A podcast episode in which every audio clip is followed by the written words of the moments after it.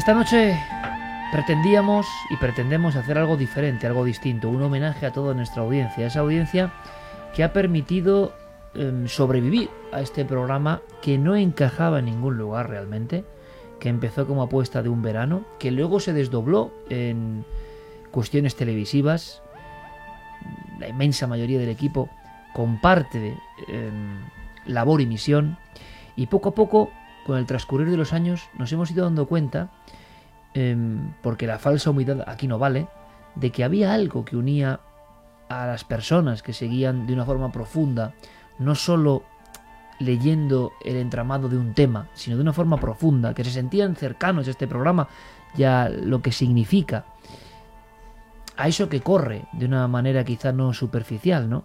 Quizá los valores que enarbolamos todos los que hacemos este programa, a todos esos conectados les debíamos también nuestro agradecimiento.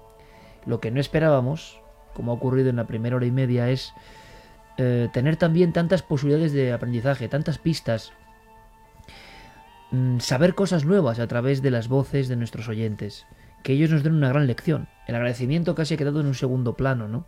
Aunque planea a lo largo de, esta madrugada tan especial, tan mágica, tan delirante seguramente para muchos en lo que es el formato lógico de la radio, porque nos damos cuenta de que no es muy habitual que un equipo eh, hable mm, de su propia labor, aprenda de su propia labor, descubra cosas sobre su labor, gracias a, toda esa mágica audiencia. Homenaje a los oyentes en Milenio 3. Se nos pone la carne de gallina, de verdad, eh, honestamente, y repito, sobra la falsa humildad que es eh, a veces el peor de los egos, ¿no? Porque desde el principio nos dimos cuenta de que las procesiones, las colas, los horarios, el apoyo de la gente no era normal. Sería absurdo mm, pensar que, que lo que hay que hacer es, bueno, interpretarlo como una cosa más del medio. Podemos estar locos o equivocados, pero nos dábamos cuenta cada salida, cada eclosión del fenómeno milenario llenando pabellones en todos los lugares, nos dábamos cuenta de que algo estaba ocurriendo, como un ensalmo misterioso, como si esos temas tan extraños que tocábamos se trasladasen a la propia comunicación con nuestra audiencia. No se seguía como un programa normal. Y lo saben en la cadena Ser y lo saben todas las emisoras. No era una comunión normal la que había con la audiencia. Había algo más. Y gran parte del mérito era vuestro. Porque sin audiencia, sin apoyo, no hay programa. Nos apoyasteis al principio, en ese momento tan, tan determinante para no ser una experiencia más, una hoja de margarita más, sino para quedarnos, llegar para quedarnos. Era imposible, todo estaba realmente en contra. Y sin embargo ahí estabais vosotros. Y luego eso ha ido variando. Y hemos sentido que el propio programa ha ido evolucionando y vosotros quizá también. Hablábamos de lugares donde se escucha Milenio 3, lugares que se han amplificado. En todo el globo se escucha Milenio 3 y nos llegan mensajes muy hermosos, llenos de poesía en la forma de narrar, eh, lugares paradisiacos, lugares peligrosos, lugares donde uno nunca se vería, pero está por una circunstancia. ¿Y qué papel, qué rol jugaba el sentido profundo de Milenio 3 ahí? Hace no mucho tiempo, eh, paseando por el retiro, yo me encontré con eh, una persona. Fue uno de tantos encuentros repentinos, no programados, desde luego. Y las personas te hablan de sus experiencias concretas de cómo lo viven, de cómo se sienten parte de ello, pero pocas me impresionaron tanto y fue hace no mucho tiempo. Hice alguna ilusión en el programa porque me parecía fantástico ayudar en esa circunstancia, ¿no? Era una circunstancia donde la vida y la muerte están en juego. Antes oíamos hablar a personas que habían sido, eh, digamos, epicentro de una familia desestructurada. Y hablaban de Milenio 3 como un ángel que acudía. Es mucha la responsabilidad, pero qué orgullo también sentimos, ¿no? Escuchábamos a médicos que nos hablaban de, de tener un concepto de la trascendencia, ellos que ya no creían en nada, que lo material, lo matérico, lo físico había invadido su mundo y de pronto, ¡pam!, una conexión inesperada les abrió una ventana nueva, esa ventana que siempre propone para todo el mundo, tampoco sabemos bien por qué, Milenio 3 es nuestro propio misterio. Pero un día, en el retiro, con los primeros rayos del sol de este mismo año, nos encontrábamos con una persona. Era tal su agradecimiento, tal su sencillez, que yo me quedé como muy, muy impactado, ¿no? Sobre todo por su profesión y porque no hablaba solo por sí mismo, lo hacía en nombre también de otros, de otros en circunstancias límite. Miguel Saguar es el nombre, ¿verdad, Carmen? Exactamente. Es él el que creo que ya nos escucha. Buenas noches, Miguel. Buenas noches. Iker se quedó realmente impactado por lo que le contaste en esos propios, en esos pequeños eh, segundos, ¿no? Que además íbamos con nuestra niña paseando por el retiro. Yo recuerdo que tú también ibas con, con un bebé y con tu mujer. Efectivamente. Eh, me llamó la atención porque por lo fuerte, grande que, eras y cuando te acercaste ahí que yo ya iba un poco alejada con la niña y dije, no sé, como, como venga a decirle algo malo, lo llevamos claro. no, para nada, además me sentía pequeño al lado de Iker, ¿eh? es una sensación muy rara. Pero contaste algo que, creo que deberías contar también hoy en los micrófonos de la cadena SER porque a Iker le impactó por tu profesión. De verdad, de verdad. Escuchabas el programa de una forma que, que muy muy poco se pueden imaginar. Sí, pues vamos a ver, nosotros, bueno, por nuestra profesión, desde luego, eh, bueno, pues somos desplegados en lugares del mundo que algunas veces queremos, algunas veces no queremos y bueno, ante esas situaciones complicadas que pasamos siempre intentamos tener una, una pequeña conexión con, con nuestro mundo, con nuestra vida, con nuestra familia, que para nosotros también sois vosotros en muchísimos momentos y qué decir, yo me acuerdo hace, hace 13 años, cuando todavía, bueno, Milenio 3 no, existía, eh, me compré mi primer iPad, eh, este aparato donde grabamos, eh, puedes grabar podcast, etc, etc, descargarte cosas, y bueno, pues cuando, por casualidad del destino, grabé el programa número uno. Así fueron todos los programas hasta el día de hoy. ¿Vale? Siempre he tenido todos los, vuestros programas. Creo que podríamos estar, podría estar escuchando sin parar. Si tuviese el aparato conectado 24 horas, creo que podría estar un mes y medio aproximadamente. Lo, curioso, Miguel, es que ¿cómo se siente Milenio 3, por ejemplo, en una trinchera o en una operación militar? de defensa de un territorio o de vigilancia de un territorio. Tú me lo decías de una forma tan gráfica. Yo te imaginé pues no sé, eh, casi entrando en combate em, pues y escuchando Milenio 3. Y cuando me hiciste saber que otros compañeros compartíais y que tú eres un poco el, emisario, el embajador de que tropas españolas escuchasen Milenio 3 en momentos y lugares muy delicados que a veces nos olvidamos, yo sentí un orgullo de verdad eh, como pocas veces. ¿eh? Pues mira, te, cuento muy brevemente. Esta, esta última misión fuimos desplegados en Afganistán, en la provincia de Bagdís, y dentro de la provincia de Bagdís fuimos desplegados en un, en un puesto, un control avanzado, una base avanzada en una localidad que se llama Darraibum, una localidad que no, civilización cero, cuatro casas de, de, barro, ¿vale? Y nosotros pues estábamos cumpliendo nuestra misión. Bueno, pues la situación en la que estábamos era gráfica. Realmente era un pozo cavado en el suelo con, con, con una lona puesta encima, un, peto, para que en el caso de que llueva o en el caso que nos dé el sol, pues estar eh, refugiados. Eh, todo el mundo siempre a mí me ve eh, a pie de trinchera, realmente a pie de ametralladora, escuchando en, escuchando en el iPad, en los cascos, pues Milenio 3. Y la realidad es que todo el mundo nos pegábamos, por favor déjamelo, por favor déjamelo, y no había nadie que no estuviese a pie de ametralladora al final con Milenio 3. Que sepáis que llegábamos a detectar o sea, hemos escuchado tantos, tantos, tantos programas repetidos desde el programa número uno, venga, otra vez, el programa número uno, el programa número dos, el programa número tres, que llevábamos, aunque os parezca un poco de, risa, llegábamos a detectar hasta vuestros propios problemas. Decíamos, Iker hoy no está bien. Eso es habitual, ¿eh? Eso es habitual. Hoy, Madre mía, qué está totalmente mosqueada. Eh, realmente, pero era el fruto de horas, horas y horas, efectivamente, horas, horas y eh, horas. Y, y, y, es que esto es esto es la magia de la radio en vivo, ¿no? Llevamos una noche que no sé, no sé, nos estamos sorprendiendo y aprendiendo tanto, pero ¿qué, qué os aportaba? ¿Qué te aportaba a ti Milenio 3 en una pues circunstancia de ese tipo? Realmente aportaba, eh, eh, era ese pequeño hilo, cuando nosotros solamente podemos disponer de un teléfono satélite, algún segundo que otro, hablar con tu familia, el poder tener una, la posibilidad de escuchar eh, escuchar algo desde de, que, es, que está narrado y que está hecho en tu territorio, en tu ciudad, y que es el, ese pequeño hilo que, que te queda de conexión con, con, con, lo que es tu civilización, con lo que es tu casa y sobre todo pues nos da ese debate, ese de cuando apagamos el, eh, el iPod, el, el, poder hablar y el dialogar, tienes tantas horas libres, entre comillas libres, tantas horas muertas, eh, que, que, era puro debate, puro debate, gente más escéptica, gente menos escéptica, pero realmente todo el mundo acababa escuchando. Era la realidad. No había nadie que no lo escuchase. Oye, Miguel, ¿y cómo es escuchar una psicofonía con una metralleta en la mano? Pues mm, a veces que nos hacía, nos, nos, reíamos cuando eh, alguna historia de terror, eh, etc, etc, y os escribían en el Facebook, eh, estoy trabajando en un hospital por la noche, ay, qué miedo.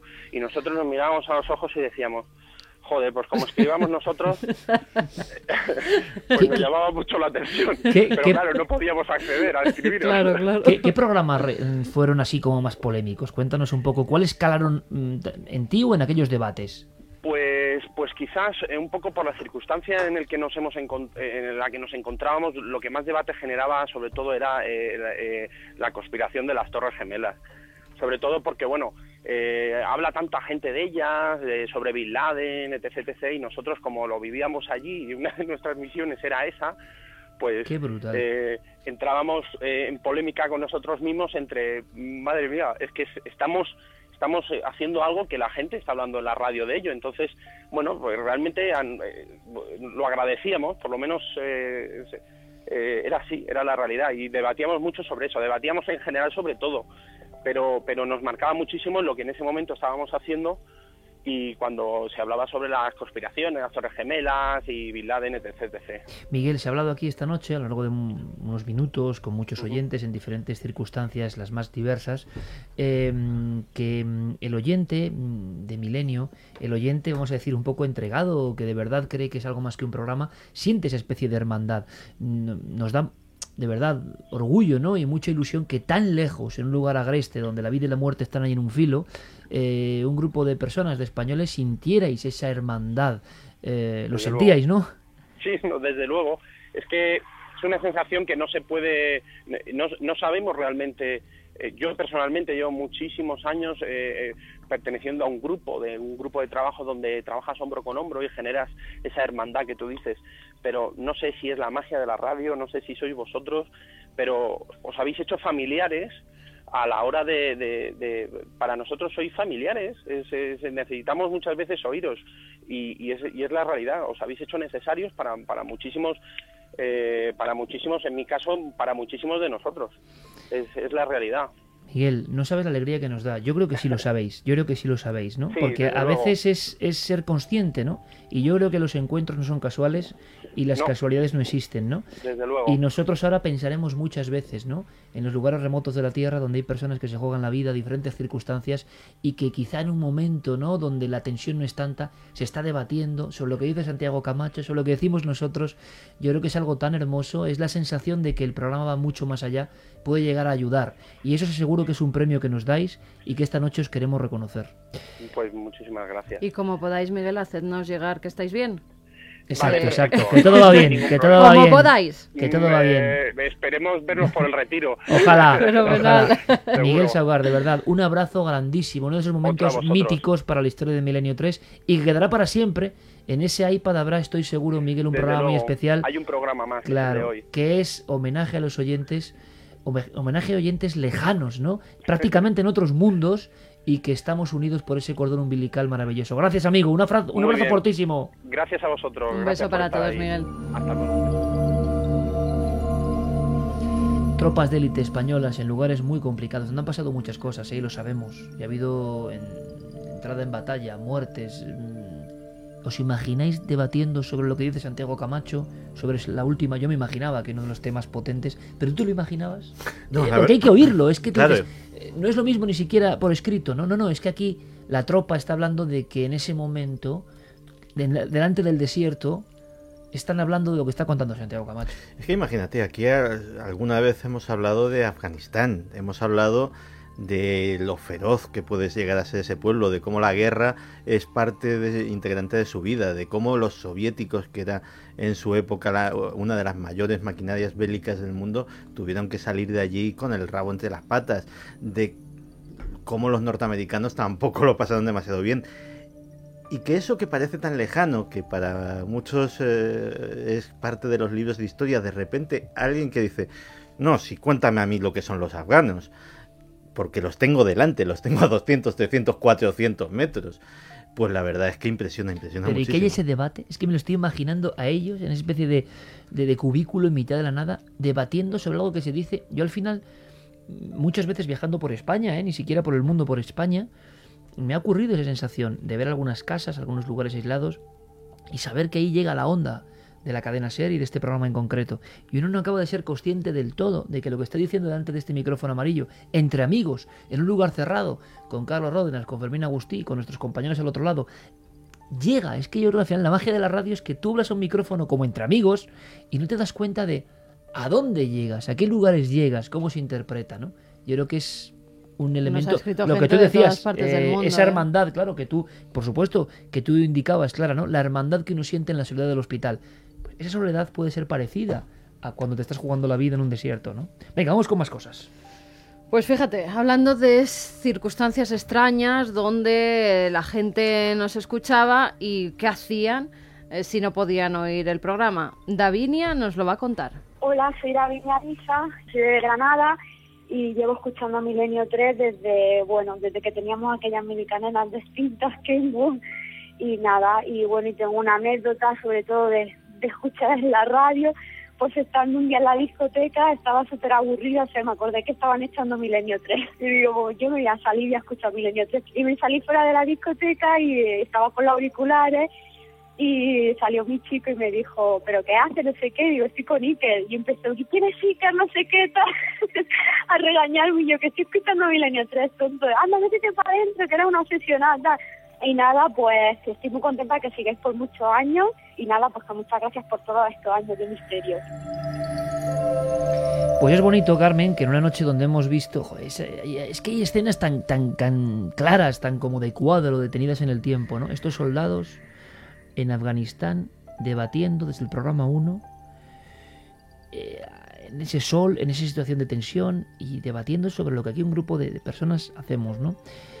Esos médicos y luego salpimentado todo ello con, con personas jóvenes que sabemos que se hace mucho que llegan a posponer un poco la fiesta para de repente conectar con un programa de radio, ¿no? Es como el abanico, el arco iris de, de lo que es la audiencia. Han llegado cada cosa. Eh, yo cuando, cuando lo oía, eh, por ejemplo, una chica que nos decía, es que yo os escuchaba en la radio de Barbie. O sea, desde tan pequeñita que su radio era la de Barbie. Eh, Carolina García que, que decía que, bueno. que ella estaba en una barbacoa y era el, un día de milenio y que entonces hizo que tenía un fuerte dolor de estómago, sus padres súper preocupados, te llevamos a urgencias, te llevamos al médico, no, no, solo quiero ir a casa, a la cama, a la cama. Y no tenía nada, se fue de la barbacoa para escuchar milenio. no. O sea, cada cosa que dices, Había otro muy madre bueno, mía. sí, que era de un, un hombre que nos escribía diciendo que nos conoció precisamente en un viaje yendo a recoger a su novia al pueblo, que ahora hoy es su esposa y que entonces cuando iba hacia, hacia el pueblo pues iba escuchando y sintonizó Milenio 3 de casualidad, empezó a escuchar eh, el tema... ¿Cuántas era- personas de casualidad, eh? Sí, Manuel, y sí, muchos era. recuerdan además el primer programa que escucharon, recuerdan el tema. Muchos nos escriben con eso, como algo que les marca. Él nos decía que era el, el programa del Kraken y que cuando llega a casa de la novia está tan intrigado que en los minutos que ella tarda todavía en terminar de arreglarse, le pide a su fueron suegro... muchos, fueron Sí, muchos. seguro, porque le pide al suegro, al que apenas conoce, una radio para seguir escuchándonos mientras está esperando a su novia. Y desde entonces, pues nos ha escuchado.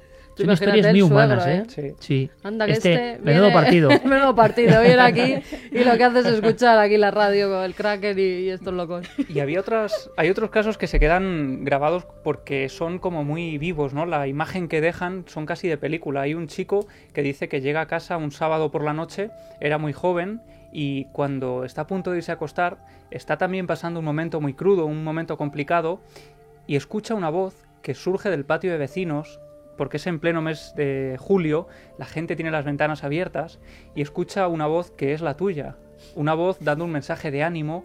eh, en ese momento no recuerda muy bien cuál es el mensaje exacto, pero dice que el impulso, el impacto fue tal que él se levanta de la cama, pega las manos al cristal y se queda durante unos minutos escuchando, mirando a ese patio de vecinos donde no hay absolutamente nada, salvo esa voz que a él le insufló esperanza y que perdura hasta hoy.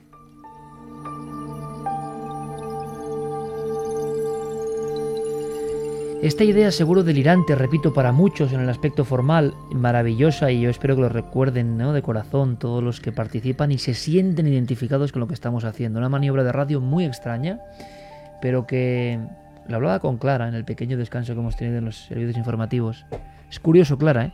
porque todo esto insufla también. Nosotros hicimos eso en ese momento, pero ahora recibimos también la siembra de eso y incluso puede haber pistas en lo personal, ¿no? Estamos recibiendo una información que luego habrá que procesar, ¿verdad? Mm. Puntualmente y cada uno de nosotros. Eh, pero esta idea se la debemos, el primero que lo hemos comentado antes, que lanzó un poco la propuesta y todos, también es eso, ¿no? Podríamos haber dicho, bueno, no, como vamos a estar hablando de nosotros mismos y de los oyentes, hombre, eso, eso es un poco no sé, raro y van a pensar que egocéntrico, delirios de grandeza. La culpa ya sabes de quién va a ser. Sí. De que nos pongan verdes. De Diego Marañón. Exactamente. Diego, buenas noches. Hola compañeros, buenas noches. pues ya ves que este equipo está tan loco como para aceptar tu idea, a lanzarse al abismo de, maravilloso abismo de escuchar a la audiencia, mediante los mails que gracias a ti y a Guillermo León hemos ido recopilando en la red, y luego las voces, ¿no? Que son como muy vivas. Personas que aseguraban que su vida había cambiado. ¿Por qué lanzaste tú esta idea, siendo uno de los jóvenes incorporados al programa en, una de las últimas oleadas? Bueno, ya eres veterano en el programa, pero tú me entiendes, porque tú intuías que algo de esto pasaba, que no iba a ser vergonzante ni ridículo ni egolátrico, sino que había algo que tú has conocido como Javio, como Clara, desde fuera, mucho más que Santi, Carmen o yo, que estamos desde el principio, ¿no? Y que tú sabías o tenías percepción de que esa audiencia no era normal y que sí iban a entender todo esto que está pasando esta noche. Yo intuí que algo de esto podía pasar, Iker, desde que volvimos de Mérida. Al poco de volver de Mérida tú preguntaste, bueno, ¿qué podemos hacer de cara a final de temporada que sea algo distinto a lo que hemos hecho todos los años? Y yo viendo la reacción que había tenido la gente en Mérida y que yo eh, particularmente, ¿no? Y en persona no conocía hasta ese punto porque era mi primera salida con el programa, intuí que había un montón de historias detrás de la gente porque allí mismo ya nos contaron algunas de esas historias y algunas eh, verdaderas locuras que habían hecho algunos de nuestros amigos para estar en el anfiteatro. Yo creo que es un buen momento, Iker, para saber eh, y para conocer todas esas cosas que desconocemos o en cuántas cosas no nos paramos a pensar, ¿no? Cuando nos ponemos delante del micrófono. Yo supongo que, pues como todos, ¿no? Cuando suena el dragón, pues le ponemos todas las ganas, pero te aseguro que hasta hoy no era del todo consciente, ¿no? De ese abanico de situaciones y de circunstancias diversas que rodean a cada uno de nuestros oyentes. Y yo creo que esto que estamos escuchando esta noche es muy bueno. O sea, es muy bueno que nosotros mismos seamos conocedores de todo esto. ¿Por qué? No, no por sentirnos no por un sentimiento egocéntrico, como decías, ni por sentirnos más privilegiados por estar donde estamos, que yo creo que todos eso lo tenemos muy presentes, ¿no? Y estamos súper agradecidos, sino por también la responsabilidad, ¿no? Por ese empujón que supone todos estos testimonios para intentar seguir esta labor, para continuar haciéndolo lo mejor que podamos, lo mejor que sepamos, para no relajarnos, en definitiva. Yo creo que no solo es gratificante todo lo que estamos escuchando, sino que además sirve pues para ponernos las pilas a nosotros mismos. Oye, quiero, eh, Diego, quiero que te quedes ahí porque fíjate la frase que ha soltado Diego Marañón en este momento de la noche. Eh, y continúe la tertulia. No relajarnos. Eh, escuchar todo esto, a mí como director, desde luego, me, no sé, me produce, yo no sé si un cambio de perspectiva, pero desde luego una toma de conciencia sí. Cada uno ha tenido su toma de conciencia, cada oyente tiene su toma de conciencia. Nosotros mismos quizá también necesitamos esa toma de conciencia, eh, perdidos a veces en la propia vorágine, ¿no? De la producción de cosas y de nuestro deseo. Hay una cosa que, igual a lo mejor el público y yo, ayer lo hablaba con algunos directivos de televisión, y esta noche estamos con tantos secretos, ¿no? Y os animo a que sigamos, fíjate lo que ha empezado contando Santiago, ¿no? De sus momentos de zozobra, personal, lo ha contado Clara, de su instante duro, ¿no? En el hospital, lo que significaba el programa, lo que hemos ido contando un poco todos. Muchas veces, eh, y le hemos hablado, eh, lo complicado no es decir sí, sino decir no. Y la vida también es los no, es que digas. Y resulta que cuando llega la televisión, que yo sé que muchos oyentes fieles de la radio ven que hay un cambio, que hay un momento, y es un cambio lógico. Yo estoy seguro que hay procesos donde, por ejemplo, Carmen y yo estábamos tan agotados tan agotados que una vez más el equipo se portó muy bien, ya estaba Santi en aquella época, eh, y se lían las cosas, pero era duro, porque uno tiene mucho entusiasmo y no quiere dejar esa misión que intuye que está produciéndose, pero llega a la tele casi como un accidente, y luego uno también toma conciencia de que la televisión, como ocurre con la radio, también hay un concepto y un propósito y, se cumple y seguimos. ¿Y qué pasa? Que, y lo voy a decir, a lo largo de este tiempo, luego Dios dirá como siempre, ¿no? Pero a lo largo de este tiempo, nosotros hemos vivido muchas eh, ofertas de... Nadie nos ha dicho dejar la radio, o más o menos, ¿no? Pero, pero de poder hacer otras cosas, que económicamente, que a nivel incluso en cierto momento de, de ese descubrimiento mágico, porque es un medio mágico, si te dejan hacer más o menos lo que quieres, que es la tele, uno tiene que deslumbrarse. Y había algo, y yo no era muy consciente, y yo he tenido mis zozobras y mis propias dudas de decir, es que no vamos a poder, es que, es que lo que no puede ser es venir al micrófono amarillo de la SER, que es sagrado, hacer algo que tú no puedes dar lo que tienes que dar y empezar a ser consciente de que no. Porque eso yo creo que lleva a ninguna parte. Por eso ha habido momentos de crisis personal que yo he tenido eh, y de decir, ¿qué hacemos, no? Pero también había algo que tiene que ver seguramente con lo que estamos escuchando esta noche y lo que interpretaba Diego, hay, un, hay como un debe, hay una sensación de que la radio era muy mágica y yo de verdad era que ayuda a gente. Yo no tengo tan claro eso en la tele que igual también ocurre, pero la radio como que arropa a gente, ayuda a gente. Y si tú ya tienes cierto éxito, porque como profesional lo deseas, resulta que el éxito de la radio era otra cosa y que siempre estaba ahí y que no se dudaba. Y es el famoso momento hace un par de años donde yo lo digo, si no es por Carmen, seguramente el programa termina ella me convence. No es porque yo no quisiera la radio, es porque intuía que no íbamos a hacer un buen programa o un programa con el que sentirnos totalmente orgullosos. Y el argumento fue, es un argumento delicado, ¿eh? que hay que mantenerse, porque claro, no me va a entender quien no está en la circunstancia. Eh, hay mucha gente a la que tenemos que seguir ayudando. Entonces el programa Milenio 3 ya había cambiado. Ya no era el programa solamente de información y de terror y de miedo y de conspiración. Era un programa donde había algo que sabíamos que era un público, no era un número, era un público que, se iba a sentir un poco más solo sin nuestra labor, ¿no? Y tomar esa conciencia también es enorme, ¿no? Así que tú, Diego, la tomas en Mérida. Tu hmm. momento de conciencia personal Tú que has manejado las redes sociales, que has estado en internet, que has sabido muy bien lo que es el público milenario, resulta que hasta que no estás en Mérida, creo que a Clara le pasa algo parecido, no, no eres consciente. Y por eso se te ocurre este programa.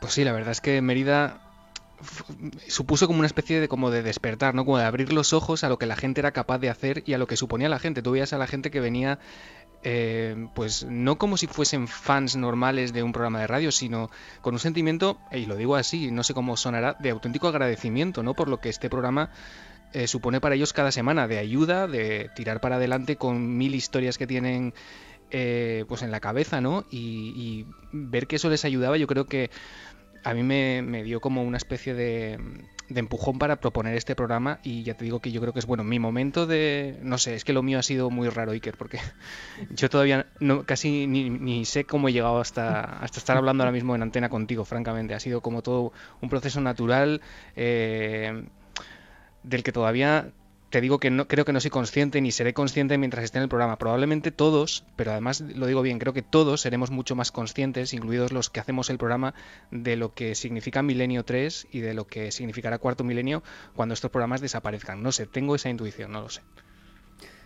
Bueno, a mí me, mi experiencia además con el, con el programa, hablabais de aliviar la soledad y a mí me ocurrió en el año 2006 cuando yo llegué a Madrid eh, fue un momento que por una serie de circunstancias fue un tanto complicado. ¿Zozobra también? Sí, totalmente, porque bueno, yo tenía muy claro desde muy pequeño que mi, entusiasmo, mi idea era hacer periodismo, hacía un periódico eh, con un compañero del colegio y cuando se presentó la, la posibilidad, pues yo vine a Madrid y una serie de circunstancias eh, muy concretas que ahora no vienen al caso, pues me llevaron también, no a una depresión como decía Santi, porque es creo que demasiado duro, pero sí a un momento de aislamiento, de replantearse muy bien las cosas, de querer volver a la ciudad de donde yo venía, de, de Ciudad Real. Efectivamente, un ambiente generalizado que no propiciaba ese, ese entusiasmo que yo tenía desde muy niño, ¿no? Y yo recuerdo en la habitación del colegio mayor cuando llegaban los sábados, eh, escuchar el programa y sentirse uno menos solo y tener muy claro que al final había que pelear por esto. Pero esto os lo conté hace muy poco y yo creo que en esta noche hay un poco catártica, hay que contarlo. Eh, yo recuerdo que estaba a punto de volver a Ciudad Real, eh, iba a dejar la carrera, iba a dejarlo todo porque era un momento muy complicado. Esto ocurría un miércoles, mi mejor amigo que estaba conmigo también se había ido ya, eso era un impulso para volver. Y de pronto yo voy a dar un último paseo por la Gran Vía, para eh, refrescarme, para pensar un poco en si la decisión que iba a tomar en ese preciso momento iba a marcar mi vida o no. Y te puedes creer, bueno, vosotros lo sabéis, que paseando justo por la calle, por la Gran Vía 34, me parece, cerca de donde estaba la Manolita, de repente os veo. Eh, llevábamos sin hablar meses, muchos meses, y de pronto la casualidad hizo que nosotros estuviéramos en ese punto concreto con lo grande que es Madrid. Yo me lo he planteado muchas veces, los millones de habitantes que hay en la capital, y tuvimos que encontrarnos en ese lugar y en esa fecha concreta, la última vez que yo iba a pasear por la Gran Vía, creía yo. Y sin embargo, lo que hice instantáneamente, yo hablé con vosotros unos minutos y automáticamente llamé a mi casa y dije, oye, cancelad los billetes de tren que yo me quedo en Madrid.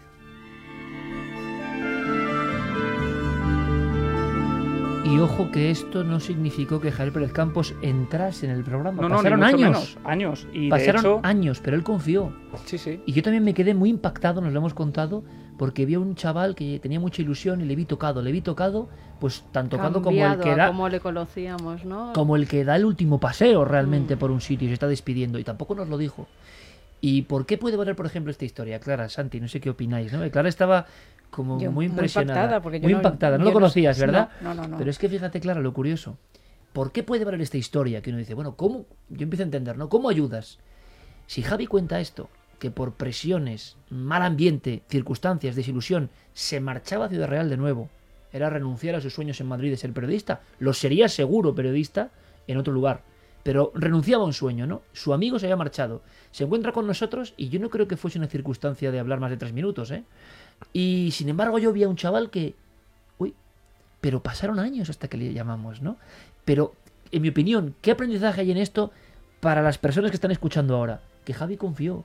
No sé, Javi sintió algo y confió. Yo creo Entonces, que veo como una señal, ¿no? Totalmente. eso es. esas circunstancias que, que son casi imposibles, que te encuentres con una persona justo en el día antes que te vas a ir, que esa persona o esas personas en cierta forma eh, hayan influido en ti desde muy pequeño, porque tú Sí. eres muy pequeño cuando, sí, sí, bueno, yo cuando inculqué a mis conocimos. padres que escucharan el programa. Es que era un niño. Sí. Pero que- claro, pero lo que voy es la señal. Y que en ese momento esa señal tú lo interpretes como una señal es, es lo mágico, pero ¿no? ¿sabes a lo que voy? Voy, real- sí, a que las personas que escuchan ahora no son Javier Pérez Campos, ni quieren quizá trabajar en Milenio 3, pero ellos van a tener sus señales en Claro. su vida que tienen que seguir. Es decir, el mensaje concreto de Pérez Campos no vale solo para la gente que quiere hacer radio, dedicarse al misterio y no sé qué. Y valen para todos aquellos que les han minado el entusiasmo, la ilusión. En su circunstancia concreta, alguien les está diciendo a través de la radio que hay señales increíbles que se cumplen. Y también yo Ese es el creo que el mensaje es no perder la perspectiva, no olvidar ese momento, ese momento clave. Y además es un momento mágico que a mí me viene mucho a la cabeza porque paso mucho por la Gran Vía, miro a un lado y es el lado donde nos encontramos y miro al otro lado y es el lado donde estamos cumpliendo un sueño ahora mismo y donde yo no pensaba que iba a estar eh, nunca, ¿no? Porque era como un sueño inalcanzable. Y sin embargo llegó y lo importante es no perder esa perspectiva de cuando hemos tenido toda la ilusión del mundo, hemos luchado eh, todo lo que hemos podido, incluso cuando pensábamos que ya no podíamos más, nos hemos superado y ese momento yo creo que es clave para estar donde estamos. Y a lo que voy es que cada oyente en su circunstancia eh, recibe esto como su propio impacto. Que no olviden que hay señales para el que quiera. Es decir, no estamos hablando de un hecho puntual de alguien y de una radio, ¿no? Yo me he quedado muy impresionada, Javi, porque no conocía... No la conoce casi nadie. Y, Es una no, y- historia- y todavía me, me- Ahora ya sí. Mis me- padres me, causa mayor admiración hacia ti, que yo tengo que decirte, yo soy gran admiradora de, de Javi, porque me parece que mm, siendo una persona tan joven, toca muchos palos, porque también escribe, eh, hace las cosas muy bien, y a mí me recuerda mucho a algunas personas que, que conocí en, mis tiempos mozos, vamos a decirlo así, y que, y que ya notaba ese talento, ¿no? Y que luego después eh, era cierto, o sea, ese talento estaba ahí, pero también, no solamente por el talento, sino porque supieron aguantar y en el último momento, cuando estaban a punto de tirar la toalla, de- decidieron esperar un poco más. Claro, claro, pero es que ese mensaje vale para la circunstancia que sea de los oyentes. Sí. No estamos hablando de Pérez Campos y la No. radio y Milenio. Si el seguidor milenario está escuchándonos, os lo digo porque ahora empieza a entender algunas cosas. Es decir, tiene su propio aprendizaje. Esto vale para montar mi panadería en un pueblo de Soria. Esto vale para hacer aeromodelismo, yo qué sé, en vez de hacer no sé qué. Esto vale para no seguir esta carrera y dedicarme a dibujar. En el fondo igual es que el metamensaje que está de fondo es el de creer en estas cosas, en estas posibilidades y por eso pues la audiencia traza esos nexos, ¿no? Seguimos, vamos con más voces. Tenemos más amigos que nos vienen a visitar, eh, Víctor Amela y David Cantero. A ver lo que opinan de Milenio. Dos grandes ilusionadores, ¿verdad? Y dos grandes comunicadores. Siempre digo que si Iker Jiménez no existiese, habría que inventarlo. Es la seducción y la elocuencia de, esos maestros, ¿no? De Jiménez del Oso, de Félix Reyes de la Fuente. Y lo hace hablando de cuestiones de asuntos que están ahí en la frontera, en la frontera del conocimiento, en la frontera de la ciencia, en la frontera del misterio, que son los que a mí me apasionan, son los que me, me llaman la atención y me interesan. Y he tenido el privilegio enorme de la complicidad y de vivir desde dentro la maravilla de un programa que, como digo, primero, felicidades por sus 12 años de existencia, que por algo serán, y que si no existiera, habría que inventarlo inmediatamente. Pues Milenio 3 eh, ha supuesto para mí la oportunidad de seguir en contacto con, con eso que nos apasiona, ¿no? que es el, el mundo del misterio, de lo desconocido, de la ciencia, también de miedo, ¿no? que es una parte de Milenio 3 que me encanta, esa sensación de, miedo ¿no? en la noche.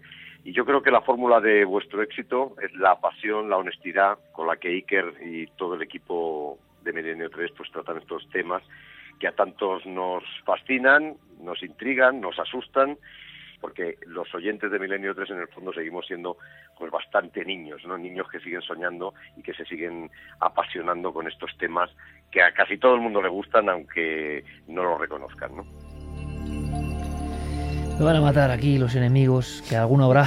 ya esto es demasiado, pero. la culpa Diego, sí, exacto. Víctor Amela, gran escritor, crítico de televisión y una de las mentes intelectuales más, más entusiastas que yo he conocido, y David Cantero, presentador de las noticias, con arrojo suficiente para ser un milenario más y decirlo, ¿no? Eh, en fin, vamos con más amigos, con más historias. Con pues sí, yo creo que Fátima ya nos está escuchando. Buenas noches, Fátima. Hola, buenas noches. Fátima nos hacía llegar desde La Coruña un mensaje también, pues en una circunstancia que lo pasaste un poco mal, ¿no? Por una separación, un divorcio. Sí, sí, fueron dos años muy bonitos de matrimonio, pero me enamoré perdidamente de un compañero de trabajo. y eso dentro de un círculo cercano de amigos a veces no se entiende, ¿no? Eh, los amigos lo entendieron, pero en mi círculo de trabajo, como tú dices, Carmen, no. Fue, la verdad que fue bastante espantoso.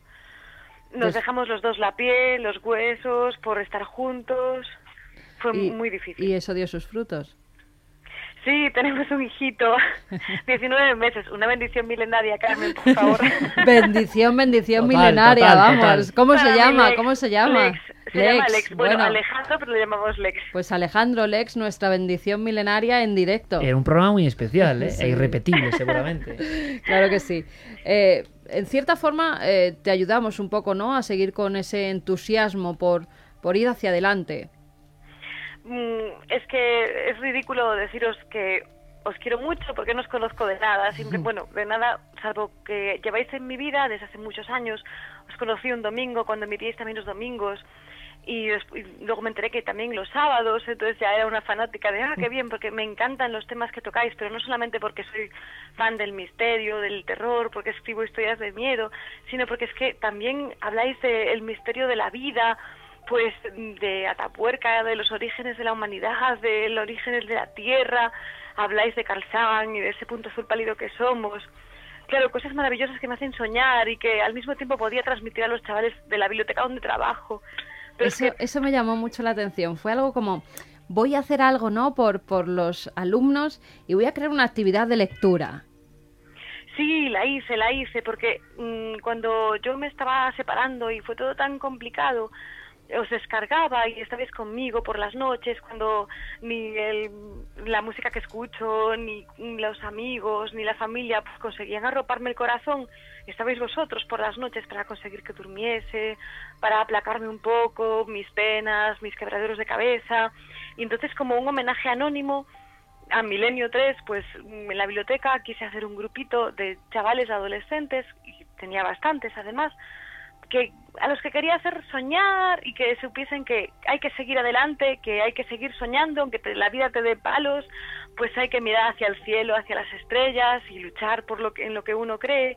Y vosotros sois un revulsivo brutal en ese aspecto, porque Carmen, yo he llegado a contarles lo de los pequeños ataúdes escoceses, de verdad, y, todo lo que ibais contando vosotros, eso transmitía y teníais que ver la ilusión en sus ojos, ¿no? Chavales entre 12 y 17 años que igual a veces no leían, pero que se animaban a llevar libros, a escribir sus propias historias, a contarme.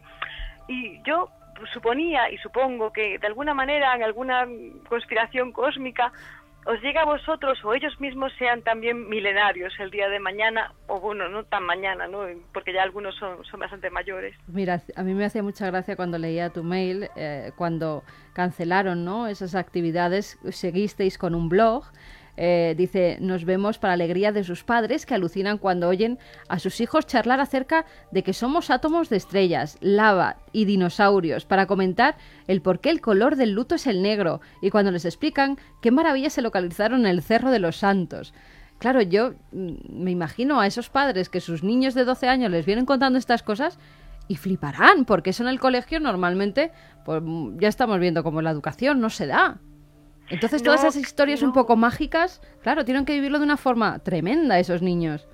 Claro, es que cuando cancelaron la actividad y fue todo pues un mar de lágrimas y los padres no sabían qué hacer y yo me veía atada de pies y manos, porque claro, yo al fin y al cabo pues pues pues soy una trabajadora, ¿no? Y entonces tengo que acatar las decisiones que tomen desde arriba. Pero es que ahora dije yo, no puede ser, pues venga, vamos a reunirnos en mi casa. Y los traen en moto, Carmen, ¿sabes? Que los padres los traen en moto. Y que luego yo sé que ellos se quedan fascinados. Los propios padres me dicen, Dios mío, es que, ¿qué les haces? ¿Qué les cuentas? Que es que se quedan seducidísimos. Y yo, pues, milenio 3. De verdad, Fátima, que, no sé, estamos aquí, Santiago, Clara, Javi y yo, pues, pues muy emocionados y como muy llenos de orgullo y dices, hombre, esto que estamos escuchando es exactamente ser una embajadora de lo que significa ser milenario. Me gustaría preguntártelo, ¿no? Porque seguramente sabes responderlo y decirlo a la audiencia y catapultarlo mucho mejor que yo. Para ti, que nos estás contando con tanto amor, con tanto amor que yo creo que eso llega a todo el mundo, y es bonito hacerlo esta noche, ¿qué significa entonces ser milenario? ¿Qué, qué ha significado para ti? ¿Cómo podríamos definirlo? Mm, bueno, yo, Francamente estoy muy emocionada porque os estáis dirigiendo a mí, Carmen, tú, y sé que me están escuchando el resto de tus compañeros y yo, pues hasta ahora he sido muy anónima porque, pues, no, por X y por B, no tenía internet, tal, y, y ahora os estoy oyendo y ser milenario es una forma de vivir, es una forma de vivir el mundo, es una forma de vivir los sueños, es una, una forma de mirar, como os decía, hacia arriba, hacia las estrellas y de saberme, pues, no sé, digamos que eterna.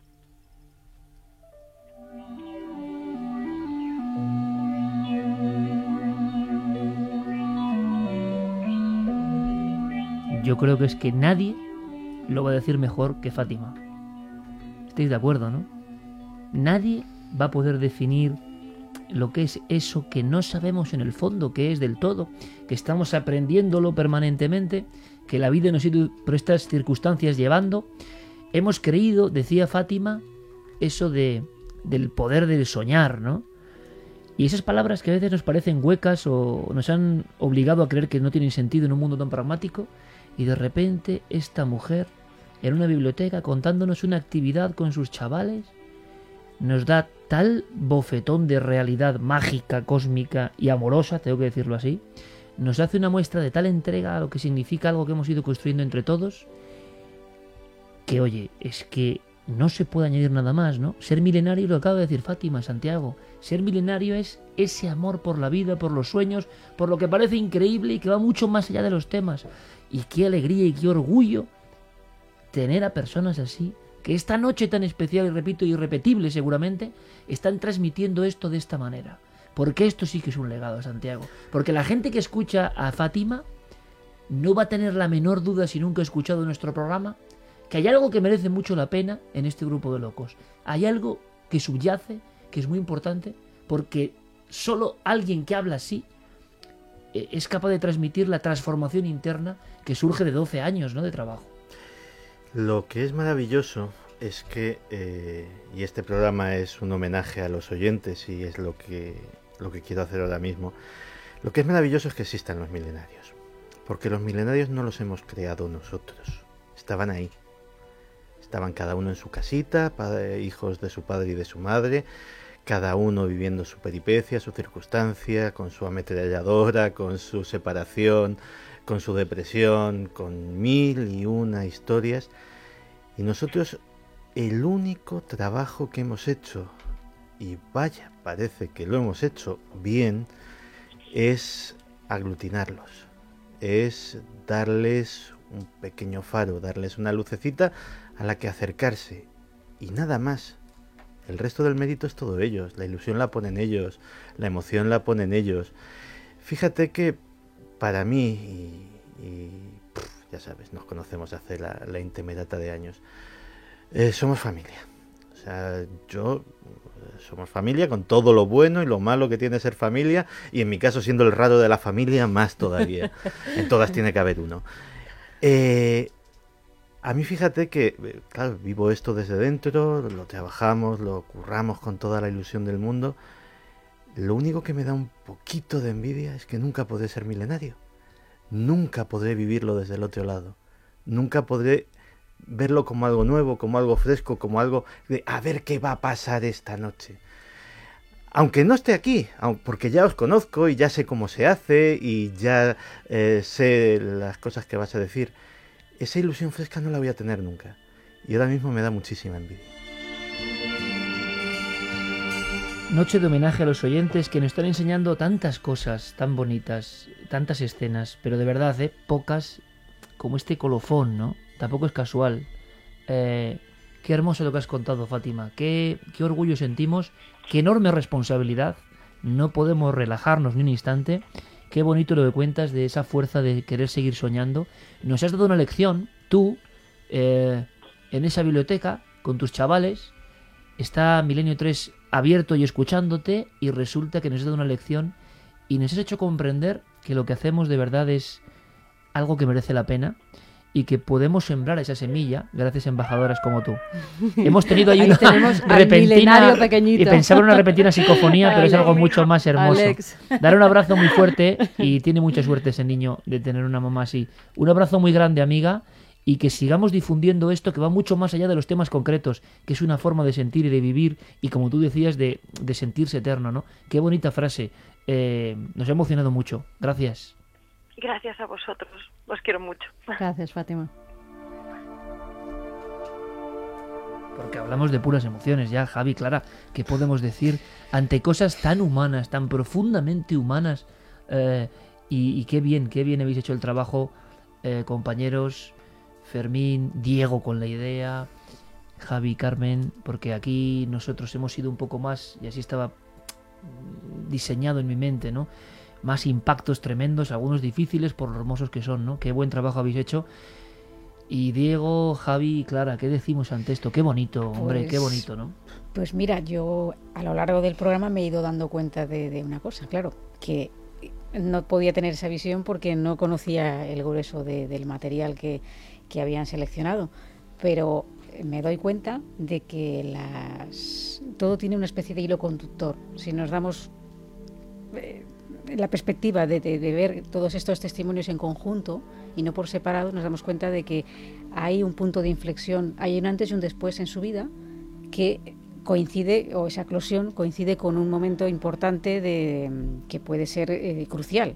O puede ser por tener que tomar una decisión importante, o puede ser porque, eh, lo que nos hemos estado comentando, eh, personas que estaban en una situación límite y, llega ese, ese impacto, es decir, esa especie de patada en el culo, si me permitís decirlo a estas horas, ¿no?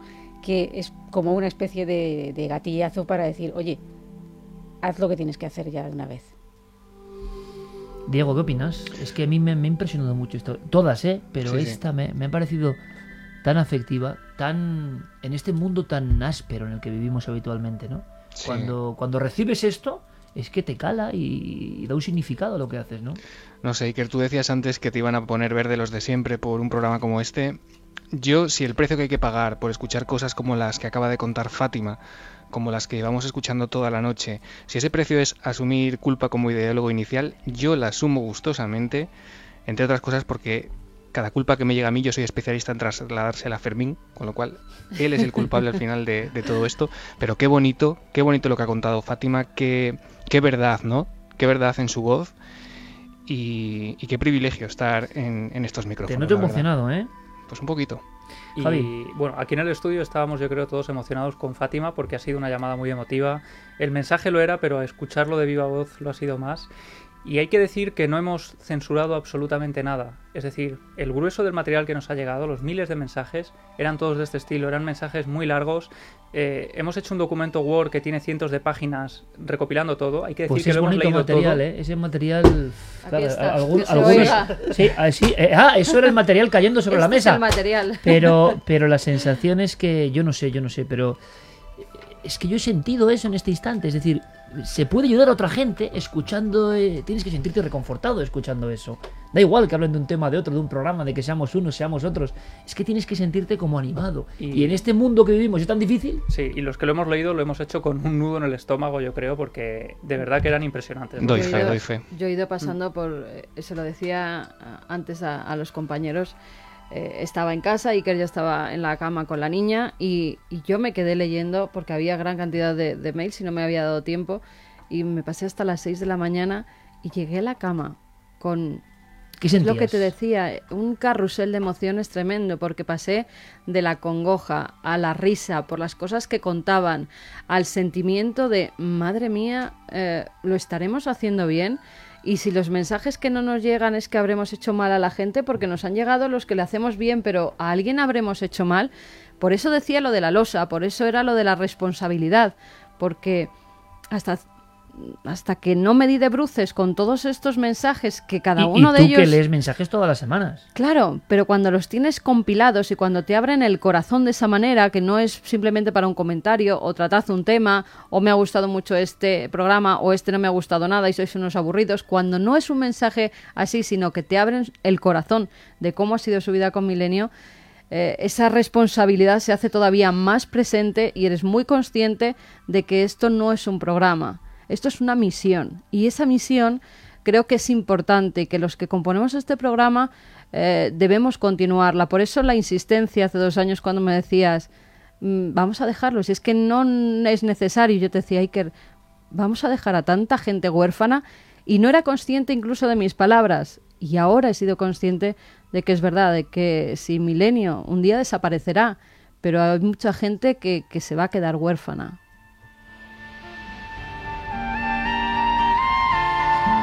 Por senderos increíbles nos ha llevado esta noche tan especial. Fermín Agustí, ya para siempre, para, para, la eternidad de la que hablábamos antes, el duende de Mérida, en el mejor sentido, el más amable y el más querido. Fermín Siempre, siempre. Ha, aparecido como una sombra, eh, semirreptante por aquí, se ha metido por las oscuridades.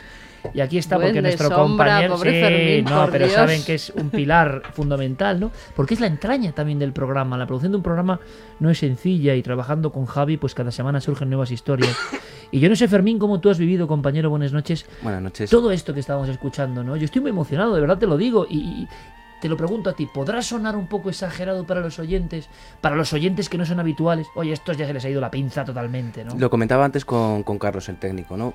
Es un homenaje a los oyentes y los oyentes, los oyentes que han participado en, este programa lo van a agradecer muchísimo, pero ¿cómo lo verán aquellos que lo, que lo están escuchando esta noche, ¿no? Eso te pregunto. Esa es la pregunta que le hacía precisamente a Carlos. Pero es que esta noche, fíjate, hemos en la radio, yo siempre he querido estar en la radio, siempre he querido ser periodista, ves a los oyentes como un conjunto, el EGM, ¿no? ¿Cuántos oyentes hay en cada programa? Y esta noche hemos descubierto al oyente individual, a la persona que realmente te está escuchando. Hay, o sea, en los 500.000 oyentes que pueda tener un programa, son 500.000 personas, pero darte cuenta de esa cifra yo creo que no se hace todos los días. Que es muy complicado llegar a pensar en 500.000 vidas vidas, con historias, ¿no? Como estas que nos han llegado. Y a ti te impresionan especialmente, Fermín. Es decir, la experiencia de esta noche eh, y terminamos ya, ¿te va a ayudar? Sí, sí me va a ayudar porque en algunas incluso te ves en cachos reflejado tú también. Diego Marañón, compañero, espero que nos ayude a todos. Un abrazo muy grande, amigo. Gracias por la idea, ¿eh? Un abrazo a todos. Te hacemos caso, te das cuenta, ¿no? Gracias, un placer. Carlos Ródenas, compañero, gracias por este programa tan especial. Javi, gracias, amigo. Que eh, esa frase que has dicho, ¿no? El... ¿Cómo era? El ayudante sobrenatural. Vosotros sois un par de ellos. Que todos somos, todos somos, Santi, gracias. Qué, qué bonita experiencia. Aprenderemos. Pues sí, claro que sí. Ha sido una gran, gran, gran noche. Gracias, Santi. Clara, yo creo que hemos tenido Muchas información gracias. nueva, ¿verdad? Mucha. Importante. Sí, hay que darle las gracias a los oyentes que Claro. también nos, nos dan destellos de luz a nosotros. Destellos de luz, qué bonito. Y Carmen, sobre todo, que han quedado miles de cosas. Eh, gente con familiares que ya no están, que escuchaban juntos. Miles de historias, pero por algo han surgido estas. Pues por algo será también, ¿no? Tenía que ser así. Además, yo creo que en esta ocasión el homenaje nos lo han hecho ellos Totalmente. a nosotros, aunque inmerecido, porque nosotros realmente nos lo pasamos muy bien y hacemos lo que nos gusta. Así que Yo acabaría con una frase muy lógica y que puede sonar muy a radio y al final de un programa convencional. Como todo lo que hemos oído es fuera de lo convencional, voy a acabar siendo muy convencional. Pero los que están ahí saben por qué lo digo y saben hasta dónde llega esta palabra. Amigos oyentes de Milenio 3, muchas gracias.